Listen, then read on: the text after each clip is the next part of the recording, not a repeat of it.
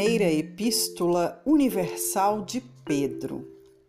Prefácio e Saudação. Capítulo 1.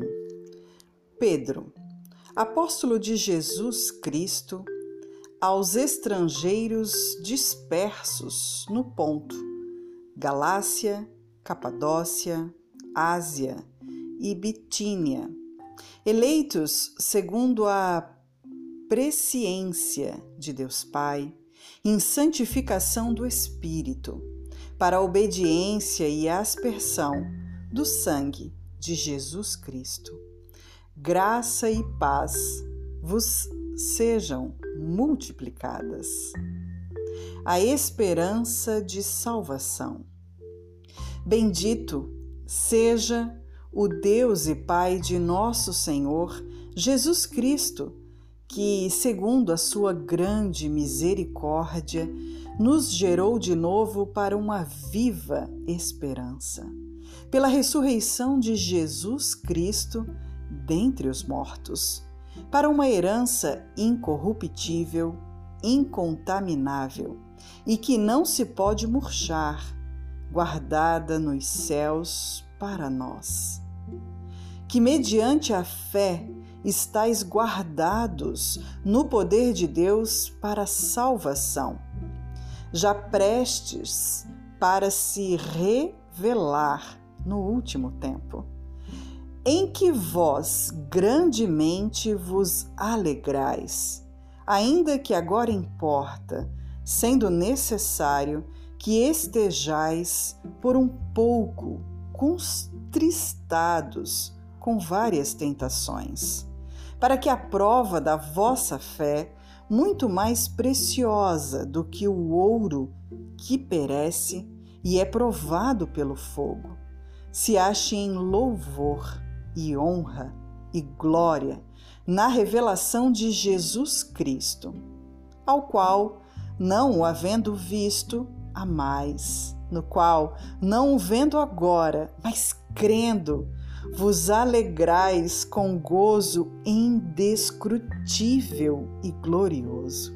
alcançando o fim da vossa fé, a salvação das vossas almas, da qual salvação inquiriram e trataram diligentemente os profetas que profetizaram da graça que vos foi dada indagando que tempo ou que ocasião de tempo o Espírito de Cristo que estava neles indicava.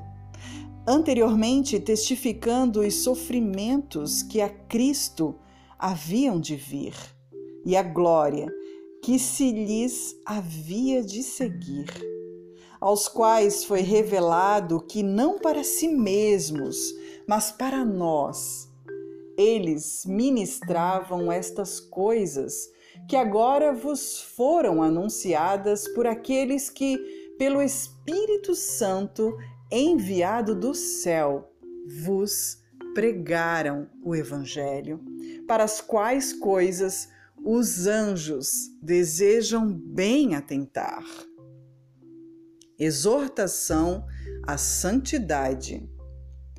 Portanto, cingindo os lombos do vosso entendimento, sede sóbrios e esperai inteiramente na graça que se vos ofereceu, na revelação de Jesus Cristo. Como filhos obedientes, não vos conformando com as concupiscências que antes havia em vossa ignorância, mas como é santo aquele que vos chamou. Sede vós também santos em toda a vossa maneira de viver. Porquanto está escrito: sede santos, porque eu sou santo.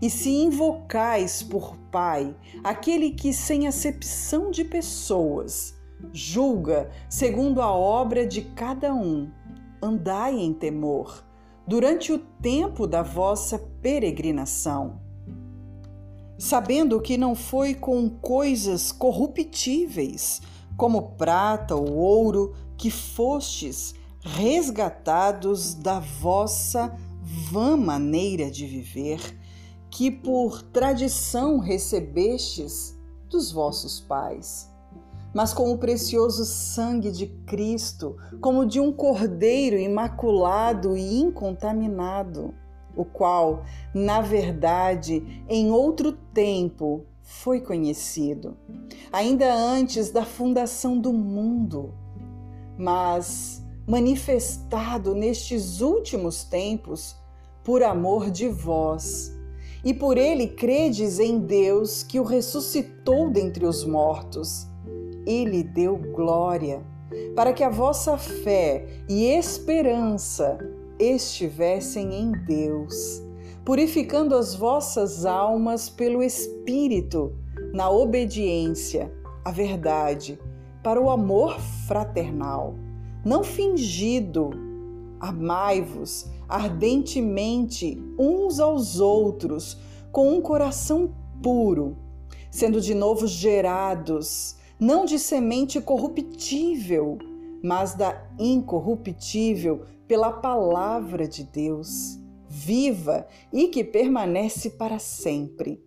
Porque toda a carne é como a erva, e toda a glória do homem como a flor da erva. Secou-se a erva e caiu a sua flor. Mas a palavra do Senhor permanece para sempre. E esta é a palavra que entre vós foi evangelizada.